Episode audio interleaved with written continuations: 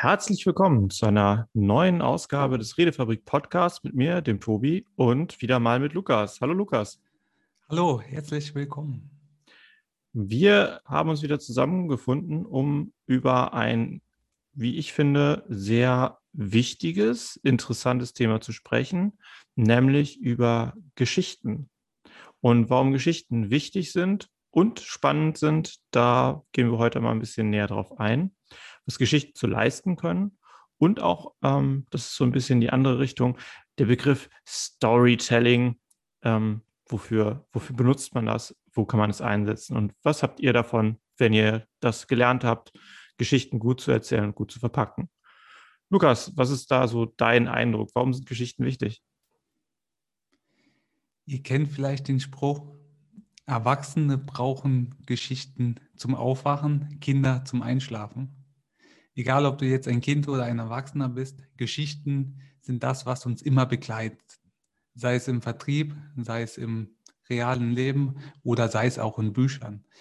Und dieser Frage habe ich mich auch schon oft gewidmet. Ein Punkt ist erstmal, was ist Storytelling? Also wenn man es jetzt auf Deutsch übersetzt, kommt erstmal Geschichte im groben raus, Geschichte erzählen. Das trifft den Nagel aber noch nicht ganz auf den Kopf, weil eine Geschichte erzählen ist noch nicht direkt Storytelling. Storytelling ist immer mit einem Sinn dahinter verbunden. Also warum erzähle ich diese Geschichte? Also man will damit in der Regel etwas ja, verknüpfen, wenn man das so sagen kann. Ähm, Tobi, hast du da vielleicht mal ein Beispiel für eine schöne Storytelling-Möglichkeit? Hm, also es gibt äh, ganz, ganz, ganz viele äh, Geschichten, die tatsächlich auch ein Ziel verfolgen. Und der große Klassiker in Deutschland, das haben mal die Gebrüder Grimm zusammengetragen, das sind nämlich Märchen. Märchen tragen in aller Regel nämlich diesen besonderen Satz und die Moral von der Geschichte. Und das ist tatsächlich auch etwas, was Geschichten ähm, auch im Storytelling genau beabsichtigen. Man versucht über die Geschichte selber ein Thema oder eine Kernaussage zu vermitteln und bei der anderen Person leichtgängig einzupflanzen. Und das macht es ein bisschen anders als, ich nenne es mal Klönschnack, Klatsch und Tratsch oder ähm, auch einfach nur Gossip. Also das, was wirklich ein, äh, auch stilistisch anders gemacht, äh, dass Informationen mit einem höheren Sinn, einer Zielstellung so verpackt sind, in einer Geschichte eingebunden sind, dass es einer Person nahe geht und dadurch die Lehre einfach dann entsprechend festgehalten wird. Ob das tatsächlich jetzt das tapfere Schneiderlein ist oder ob das jetzt Max und Moritz sind ähm, oder äh, Märchen wie der Suppenkasper, die ja wirklich sehr plakative Motive versuchen zu transportieren, beispielsweise Suppenkasper, der seine Suppe nicht essen will und äh, deswegen nachher verhungert. Das ist etwas, es ist ein Märchen, das klassischerweise früher auch genutzt und erzählt wurde. Und natürlich war die Intention daran, dass die Kinder Suppen akzeptieren als Nahrungsmittel und annehmen, selbst wenn es eigentlich äh, der Wunsch wäre, etwas Besseres zu essen. Und das Interessante an den ganzen Geschichten ist, die sind so strukturiert und aufgebaut, dass man sie sich sehr leicht merken kann. Das hängt aber auch mit unserer Evolution zusammen. Also wir sind keine Maschinen, die sehr gut einfach losgelöste Daten und Fakten erfassen können, sondern wenn eine, ein Handlungsstrang beginnt oder eine Handlung passiert, wo wir uns in die Situation des Handelnden hineinversetzen können, dann können wir uns das gut merken. Wenn wir jetzt nur einen Sachstand, also zum Beispiel, äh, ich bin heute Morgen aufgestanden, dann bin ich die Treppe raufgegangen, dann bin ich aus der Tür raus, dann bin ich ins Auto, um mein Kind zum Kindergarten zu fahren, dann bin ich wieder zurückzufahren, dann kann man sich das zwar auch merken, das ist überhaupt kein Problem, transportiert aber weder einen höheren Sinn, noch ist es besonders lohnenswert für das eigene Gehirn, sich das jetzt zu merken. Wenn jetzt aber auf diesem Weg irgendetwas passiert ist und auf diesem Weg ist irgendetwas passiert, was ich jetzt als äh, interessant empfinde, weil es eine Besonderheit darstellt, dann wird allein dadurch, dass ich heute Morgen aus dem Haus gegangen bin, losgefahren bin und bei einer Notbremsung gemerkt habe, wie wichtig es ist, wieder Sicherheitsgurte zu tragen und mein Kind hinten drin das mir dann auch nochmal bestätigt hat, gut, dass wir angeschnallt sind, Papa, dann ist das eine ganz andere Geschichte, als wenn ich sage, ja, und da musste ich einmal äh, scharf bremsen. Einfach, einfach, weil man in der Situation anders ist. Und da beginnt das Storytelling. Storytelling ist kein Fakten herunterrattern, sondern Storytelling ist ein Narrativ, eine Erzählung, bei der man versucht, den Zuhörer in die Situation des Handelnden hineinzubringen und damit sozusagen im Gehirn eine Simulation der Situation loszulösen. Wenn man dann den Rahmen richtig setzt, weil beim Geschichtenerzählen darf man ja selber entscheiden, welche Fakten und welche Detailgrade und ähnliches man bringt, steuert man auch ein bisschen den emotionalen Grad, den der Zuhörer hat und damit auch den Fokus. Was ist wichtig? Man muss jetzt an der Stelle nicht mal sagen, mein Kind hat dann auch noch gesagt, oh, es ist gut, dass wir jetzt gerade einen Sicherheitsgurt anhatten. Ähm, das merkt jeder selber, wenn man das in der Geschichte auf einmal betont. Es ist ähnlich wie beim Film. Äh, Dinge, die im Film passieren, haben in der Regel immer einen Sinn. Es gibt selten Sachen, die einfach da sind, ohne dass sie in dem Film nachher eine Relevanz haben, weil jede Minute Film kostet richtig viel Geld, ist richtig viel Aufwand. Und wenn man unnützes Zeug zeigt, dann ist das Verschwendung. Und ähnlich ist es auch bei Geschichten. Da geht es sehr stark darum, die wichtigen Punkte hervorzuheben, bei den etwas Unwichtigeren zu beschleunigen und ein bisschen rauszuzoomen, aber in den entscheidenden Momenten sozusagen zu versuchen, die Emotion, die Handlung und den Handelnden und den Zuhörer so nah zusammenzubringen, dass er sich selbst als Handelnder vorstellen kann. Und das ist aus meiner Sicht das, was Storytelling macht und das, was Storytelling vor allem leisten kann. Wie siehst du das, Lukas? Das ist ein schöner Punkt, den möchte ich gerne gerade mal aufgreifen, gerade das Beispiel mit dem Film. Ihr könnt euch vorstellen, ihr seid wie ein Drehbuchautor, der die richtigen Worte finden muss für das Publikum. Denn ein Drehbuchautor ist ja dafür da, dass die Worte später beim Regisseur verwendet werden, um den Film visuell darstellen zu können. Das heißt, wir müssen Worte finden, die unserem Publikum so erreichen, dass sie Bilder im Kopf erzeugen. Und das ist ja eine Kunst an sich. Das heißt, wir sollten immer bildhafte, visuelle Worte verwenden. Das können ja, starke Ausdrücke sein, das können aber auch mehrere Worte aneinandergereiht sein. Das ist einfach eine Übungssache, äh, dass man versucht, bildhaft zu sprechen. In der Regel sollte es auch einfach und klar kommunizierbar sein. Das heißt, es sollte so erzählt werden, dass auch ja, eine breite Masse am Publikum das verstehen kann. Es sollte konkret kommuniziert werden und es sollten idealerweise vielleicht auch die ein oder andere meiner Meinung nach unerwartete Handlung drin vorkommen, damit das Ganze vielleicht auch ein bisschen spannend äh, rüberkommt. Weil es ist ja wie eine Art Heldenreise, wenn, wenn direkt am Anfang die Lösung da ist. Mh, hm, warum soll ich dann dem Ganzen zuhören? Und wenn es spannend aufgebaut ist und vielleicht erst gegen Ende äh, Richtung Lösung kommt, dann sind wir als Zuhörer, zumindest ich, auch bereit, dem Ganzen zu lauschen. Also das wäre so mein Punkt, wenn ihr ein Produkt habt oder etwas spannend berichten wollt, einen Spannungsbogen zu erzeugen. Ja, das, da hast du jetzt gerade auch die Heldenreise angesprochen und das ist tatsächlich die am häufigsten verwendete Struktur für Geschichten. Ähm, eben weil, und das hat man auch ähm, sieht man auch am, an der Art des Marketing. Bei vielen Marketingfirmen wird die Heldenreise der Firma, Heldenreise des Kunden, Heldenreise ähm, von vielerlei Sachen im Grunde genommen dargestellt. Die Heldenreise, was ist das?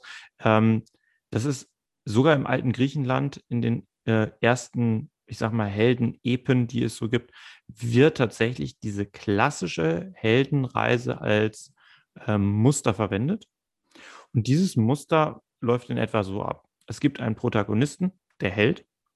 Dieser ist in seiner gewohnten Umgebung, aber es gibt ein Problem.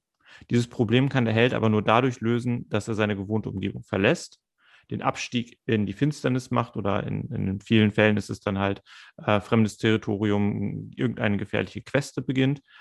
Um das aber zu tun, muss er über eine Schwelle treten und den Hüter der Schwelle äh, besiegen. In der Regel hat er dann einen Mentor an der Seite, der ihm einen Rat gibt, wie er es zu lösen hat. Dann geht er und holt sich das sogenannte Elixier. Das ist die Lösung des Problems, das er auf dem Weg benutzen wollte. Und ähm, das Elixier bekommt er erst, nachdem er den Drachen oder den Nemesis besiegt hat. Und diese Struktur kann beliebig ausgebaut werden. Ob das bei Star Wars ist, Star Wars ist eine klassische Heldenreise. Herr der Ringe ist eine klassische Heldenreise. Ähm, aber auch äh, bei Breaking Bad, bei Serien, äh, sind einzelne Folgen als Heldenreisen aufgebaut. es ist nicht immer so, dass der Held nachher positiv am Ende zurückkommt. Es ist nicht unbedingt immer so, dass es sozusagen eine erfolgreiche Reise sein muss. Ähm, aber dieses Motiv zieht sich im Grunde genommen durch die meisten Erzählungen, die wir als unterhaltsam und spannend finden, nach. Warum ist das so? Unser Gehirn ist darauf ausgelegt, dass wir überleben. Das habe ich im Podcast schon sehr, sehr oft gesagt. Und wenn jemand ein Problem schildert in Form einer Handlung, und er offensichtlich noch am Leben ist, denkt unser Gehirn sich, da höre ich jetzt mal zu, könnte ich ja mal gebrauchen, wenn ich in die gleiche Situation komme. Oder ich bin schon in der Situation und sage, hey, wie würde ich das denn lösen? Und selbst wenn es eine Situation ist, ich bin auf einem fremden Planeten, in einer fremden Umgebung, mitten in der, einem Wüstenplaneten und auf einmal kommen da irgendwelche ähm, irgendwelche ähm, Space-Söldner, die jetzt meinen Planeten ausrotten. Das wird uns niemals passieren. Ja, das ist ganz klar. Aber das dahinterliegende Motiv, es wird in meine, in meine Heimat eingedrungen, es äh, feindliche äh, Angriffe passieren oder ich werde in gefühlter Weise meiner eigenen Heimat beraubt. Das ist eine Situation, die uns durchaus passieren kann oder schon in übertragenem Sinne passiert ist. Und jetzt zu sehen, wie geht der Hauptheld um, der Hauptcharakter damit um? Was sind seine Hindernisse? Warum geht er diesen Schritt? Warum geht er ihn nicht? Das sind Sachen, die wir nachempfinden und nachlernen möchten, um selber mehr Handlungsspielraum zu bekommen oder uns an einem Erfolgsbeispiel entsprechend das abzugucken. Das ist das, was das Gehirn denkt und das, was das Gehirn macht. Und deswegen funktionieren Geschichten sehr, sehr großartig. Das ist so eine ganz kleine Anekdote von meiner Seite. Ähm, für mein Studium habe ich, ähm, musste ich auch mal eine etwas längere Lernphase ich, äh, durchleben. Ich glaube, das kennen die meisten, wenn man dann da so sitzt am, am Rechner oder vielleicht auch vor den Büchern und denkt, oh mein Gott, das muss ich jetzt alles noch in meinen Kopf reinbekommen. Ich habe so wenig Zeit und ähm, man hat eigentlich überhaupt gar keine Lust, wirklich was zu machen, lässt sich leicht ablenken. Und äh, eine meiner Hauptablenkungen war äh, dann tatsächlich äh, Musikvideos zu suchen, bis mir irgendwann aufgefallen ist, das ist ganz spannend. Manche M Musikvideos erzählen ja wirklich gute Geschichten. Und sobald ich angefangen habe, tatsächlich Musik zu hören, wo in der Musik mir eine Geschichte erzählt wird, hat sich plötzlich meine ganze, meine ganze Physiologie darauf eingestellt, dieser Geschichte zuzuhören. Und jetzt in diesem, in diesem Mindset der Geschichten habe ich angefangen, meinen Lernstoff auch anzufangen zu lesen und immer mal wieder gedanklich in diese Geschichten mit eingebettet. Und das Lernen fiel mir so leicht wie noch nie an der Stelle, weil die Geschichten mich darauf vorbereitet haben, tatsächlich jetzt etwas aufzunehmen. Also man kann das sogar sekundär benutzen, dass man erst Geschichten bekommt, um in diese Aufnahmefähigkeit reinzukommen. Das fände ich sehr spannend. Vielleicht funktioniert das für dich auch. Ähm, kann man ja auch mal ausprobieren. Ähm, ist so ein Tipp am Rande, wenn man viel Lernstoff hat, strukturiert euch das wie eine kleine Geschichte, versucht daraus eine Geschichte zu bauen. Und ähm, wenn ihr nicht in diese, in diese richtige Stimmung reinkommt, guckt mal, ob ihr einfach Musik findet, die Geschichten erzählt. Und diese Geschichten dann einfach hört und um in diese, in diese Stimmung reinzukommen. So als Tipp am Rande, wie man auch mal zusätzlich etwas ähm, ja, fürs Lernen damit, damit nehmen kann, wo auch Geschichten interessant sind. Ähm, das andere, was ich dazu noch sagen muss, wenn man sich ähm, wissenschaftliche Abhandlungen durchliest, dann ist es unglaublich schwierig, sich diese Abhandlungen zu merken. Also so ein Paper, das man sich durchliest, wo Fakt nach Fakt nach Fakt aufgereicht wird, ist unglaublich ermüdend zu lesen. Wenn man aber das präsentiert bekommt und der Präsentierende bettet die ganze Sache in einer Geschichte ein und erklärt anhand dieser Geschichte die ganzen Fakten, ist es unglaublich viel leichter, das Ganze sich zu merken. Einfach wegen der anderen Strukturierung, einer anderen Art. Das muss jetzt nicht als Heldengeschichte sein, aber allein dadurch, dass man ein Erlebnis erzeugt, macht es mehr mit einem als reines Faktenwissen. Und das ist halt für euch wahrscheinlich das Wichtigste, warum ihr Geschichten nutzen solltet und in welcher Situation. Es ist unglaublich gut, um den Kernpunkt von Faktenwissen zusammenzuführen, um das merkbarer zu machen. Es ist nicht geeignet dafür, Faktenwissen zu vermitteln im Sinne von, das musst du wissen, das musst du wissen, das musst du wissen, sondern den Kontext und die Anwendung dieses Faktenwissens. Das, das ist das, was Geschichten leisten können. Und Lukas, du hattest vorhin mal gesagt, ähm, was, was Geschichten halt für dich halt und Storytelling, mhm. dass da für dich so ein bisschen ein Unterschied ist. Ich habe jetzt immer Geschichten gesagt. Warum, warum, warum sagst du Storytelling? Was, ist, was, macht, was macht das nochmal anders?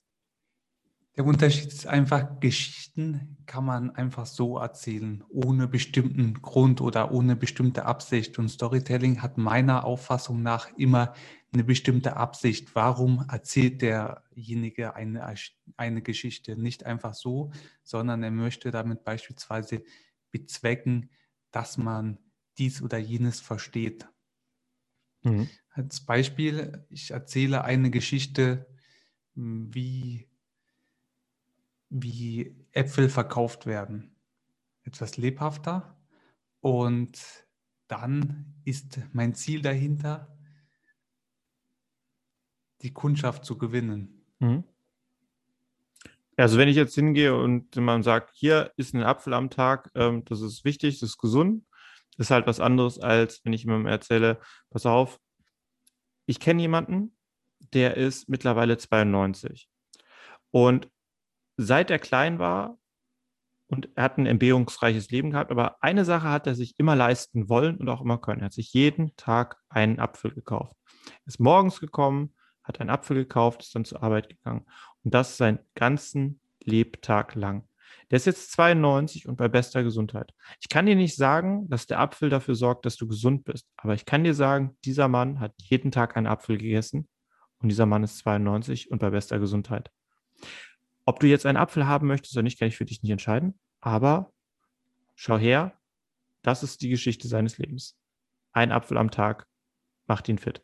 Und das ist eine andere Art der Erzählung. Ne? Also das ist jetzt keine Heldenreise gewesen, aber allein diese Geschichte ein bisschen zu verknüpfen, bringt jemanden eher dazu, dieser, diesem Erlebnis nachzuempfinden, diesem Erlebnis nachzuhören. Und das war Storytelling. Also das war jetzt gezielte Absicht ähm, mit dem Ziel, Gesundheit und Apfel miteinander zu verknüpfen.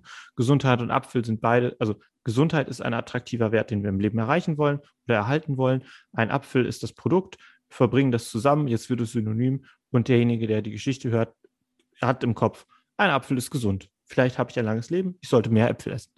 Das ist so ein bisschen die Absicht, die dann dahinter verknüpft ist. Genau, genau. Zwei Sachen noch ergänzend dazu, was ich immer sehr interessant finde. Das machen nicht viele, aber es kommt immer gut rüber, wenn man Geschichten teilweise noch metaphorisch erzählt, sodass es in zwei Richtungen laufen kann. Das Publikum kann es so oder so interpretieren, muss natürlich auch ein bisschen vorsichtig sein, weil dadurch kann natürlich auch die Absicht verschwimmen. Aber an sich ist das eine ganz feine Sache. Aber da, wie gesagt, mit Vorsicht zu behandeln. Mhm und was auch wichtig und meiner Meinung nach auch sehr, sehr wertvoll ist, ist möglichst breit gefächertes Vokabular zu verwenden, was nicht so oft äh, verwendet wird. Also klare Sprache ist auf der einen Seite wichtig, aber wenn man Worte wählt, gezielt, die vielleicht im Alltagsgebrauch nicht ganz so oft verwendet werden, dann hat das den Vorteil, dass die Geschichte noch prägnanter und noch mehr in den Köpfen hängen bleibt, weil alles, was wir häufig hören, das geht hier rein und da raus, das wissen wir. Und wenn wir etwas hören, was wir sonst nicht so oft wahrnehmen, dann hat das schon eine ganz andere Haltbarkeit. Also das ist meiner Meinung nach ein wichtiger Punkt. Du sprichst gerade so ein bisschen so eine Wortattraktivität an. Also ähm, ich sag mal, ne, äh, es war einmal vor langer, langer Zeit, so ein Einstieg in, in zum Beispiel äh, in ein Märchen oder eine Geschichte. Ähm, der ist sehr merkbar und sehr repetitiv und wir werden eingestimmt auf eine Geschichte. Da, da kann man sowas gerne auch immer verwenden, wo man weiß, es sind Gleichheiten da. Wo es mhm. halt interessant wird, ist, ähm, wenn du einen Kernpunkt hast und den mit einem speziellen Wort verknüpfen kannst, das vielleicht ein bisschen ungewöhnlich ist, weil dieses Ungewöhnliche auch mit der Lösung dann wieder verknüpft wird. Also statt, statt jetzt hatten wir das Beispiel mit, mit dem Apfel, äh, und der Mann isst jeden Tag einen Apfel. Mhm. Aber wir könnten auch sagen, er verzehrt jeden Tag einen Apfel. Das ist halt nochmal ein anderes Wort, hat nochmal eine andere Qualität, aber es ist halt ein eher ungewöhnliches Wort. Oder ähm, da kann man auch Genuss mit reinbringen und so. Das ist aber alles, das, das hängt sehr stark von dem eigenen Wortschatz ab, wie stark man das macht. Und deswegen ist das das andere, was Lukas gesagt hat, ähm, Storytelling muss vorbereitet sein. Also Storytelling mhm. ist etwas, ähm, wo man wirklich sehr, sehr stark in den Kontext reingehen kann, aber da braucht man gleichzeitig eine gewisse Vorbereitung. Wenn, wenn die Geschichte, die man erzählen möchte, eine besondere metaphorische Bedeutung hat und auch eine besondere Übertragung hat, sollte man sich vorher die Gedanken machen, wie die Wortwahl, wie die Prägnanz, wie die Struktur sein soll. Ob man jetzt die Heldengeschichten nimmt oder irgendwelche anderen Abkürzungen, da könnt ihr auch sehr, sehr einfach auch über Wikipedia zum Beispiel die Heldenreise euch mal anschauen, wie die aufgebaut ist. Findet man auf jeden Fall immer die einzelnen Punkte und einzelnen Schritte, die man durchgeht. Und selbst mit so einer Schablone ist es immer noch Vorbereitung. Trotzdem, das kann man auch äh, in gewisser Weise üben. Das kann man auch in gewisser Weise lernen. Ich bin ein großer Fan von Kommunikationsspielen. Ähm, es gibt sehr schöne Kommunikationsspiele, zum Beispiel äh, Story Dices. Ähm, das sind Würfel, bei denen man verschiedene Symbole hat.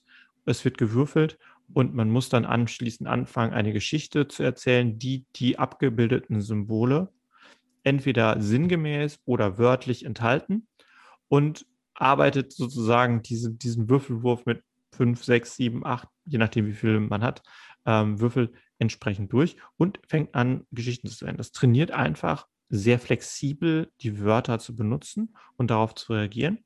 Und die andere Sache, die ich sehr empfehle, ist auch jetzt äh, eher eine Sache, wo man sagen muss, das ist vielleicht nicht für jeden was. Ich persönlich finde es großartig. Das sind äh, Pen-and-Paper-Rollenspiele, bei denen man einen Charakter verkörpert und eine Geschichte zusammen mit anderen zusammen erzählt, gemeinsam. Da gibt es verschiedene Systeme, die man dann spielen kann, aber im Grunde genommen ist es ein Erzählspiel über eine kontinuierliche Geschichte hinweg. Und wenn es spannend gemacht wird, hat man nämlich diesen Spannungsbogen, den man immer braucht, dabei auch. Das sind keine Einzelgeschichten, aber es trainiert sehr Wortwahl, ähm, Spontanität und auch Geschichten als solche, als Geschichten erzählen zu können sehr, sehr, sehr viele wertvolle, gute Punkte. Ich wollte noch mal an diesen einen Punkt anschließen, die visuelle Sprache. Da ist mir gerade ein schönes Beispiel gekommen. Zum einen ist der Storytelling so, dass wir so sagen, wir wollen visuell sprechen und dann auch gezielt Worte verwenden. Angenommen, wir haben hier die Beispiel der Apfel und der bietet uns viele Möglichkeiten, also eine Vielzahl an Möglichkeiten. Schon mal ein schönes Deutsch, das an Möglichkeiten. Doch wie könnten wir zum Beispiel Vielzahl durch ein schöneres, aussagekräftigeres, vielleicht auch seltener in dem Kontext verwendetes Wort verwenden, was mehr Prägnanz hat? Beispielsweise ein Strauß an Möglichkeiten, also wie ein Blumenstrauß. Ein Strauß an Möglichkeiten erzeugt ein bildhaftes, ja ein visuelles äh, ja, Bild in unserem Kopf und wir assoziieren damit wirklich die verschiedenen Möglichkeiten und es ist etwas, was die Leute garantiert seltener hören als dieses Wort Vielzahl. Das ist mir gerade noch in den Sinn gekommen.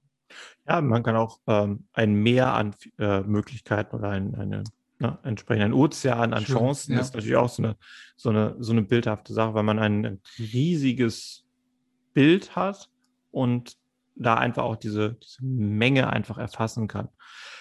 Wie gesagt, das ist Vorbereitungsfrage, ähm, Wortwahl, man kann daran feilen und als äh, Abschlusstipp meinerseits ähm, würde ich eine, eine Sache sehr nahelegen. Schaut mal, ob es irgendetwas gibt, was ihr wirklich häufig anderen Leuten vermitteln und erklären wollt, was bisher vielleicht nicht ganz so geklappt hat. Und jetzt schaut mal, ob ihr diesen Inhalt in Form einer Geschichte erzählen könnt. Da kann man auch sehr gut schon existierende Geschichten nehmen und diese leicht modifizieren. Ob das jetzt beispielsweise Hänsel und Gretel ist und man möchte dort zeigen, wie wichtig es ist, Geschwisterzusammenhalt zu haben zum Überleben. Oder ob man daran zeigen möchte, wie wertvoll es ist, Schleue zu haben oder solche Sachen. Das sind Sachen, die in Geschichten schon angelegt sind und wo ihr den Fokus drauf legt, das könnt ihr beim Erzählen entscheiden. Aber schaut mal, gibt es ein Thema, das ihr gut vermitteln wollt? Und schaut mal, ob ihr eine Geschichte findet oder euch eine überlegen könnt, die ihr da rein verpackt. Tipp, persönliche Erlebnisse sind am allerleichtesten zu erzählen als Geschichte. Da ist die Kunst im Prinzip, den Fokus wieder so zu setzen, dass der Inhalt, der vermittelt werden soll, auch wirklich vermittelt wird. Bei bestehenden Geschichten hat man meistens eine sehr gute Struktur, die schon gut funktioniert, aber der persönliche Inhalt ist da in der Regel noch nicht so gut modifiziert. Das sind die beiden Herausforderungen, die dabei sind. Wenn ihr mehr darüber lernen wollt, dann könnt ihr auch gerne in den Redefabrik Campus kommen. Da gibt es verschiedene Tagesaufgaben, unter anderem auch Tagesaufgaben zu Storytelling, auch Analysen von Geschichten beispielsweise. Da könnt ihr auch eure Überlegungen und Ideen und Inhalte mit teilen. Beschreibung, wie ihr da hinkommt, ist unten in den Show Notes. Könnt ihr einfach mal reinschauen. Aber ansonsten wünsche ich euch viel Erfolg beim Geschichtenerzählen und überlasse Lukas den Abschied. Dankeschön, Tobias. Genau, die WACOG-Variante wurde auch schon mal aufgeführt im Redefabrik Campus. Mit der möchte ich jetzt schließen. Und zwar ist es besonders elegant, möglichst viele Facetten äh, ja, der, der Signale aufzugreifen. Zum Beispiel visuell, auditiv, kinästhetisch, olfaktorisch und gustatorisch. Das heißt, die verschiedenen Sinne und wenn wir die in einer Rede oder einem Vortrag behandeln und aufgreifen, dann holen wir nicht nur möglichst viele Leute ab, sondern geben denen auch ein intensives Erlebnis mit. Und ich möchte einfach mit den Worten schließen, schreibt eure eigene Geschichte, wir schreiben Geschichte.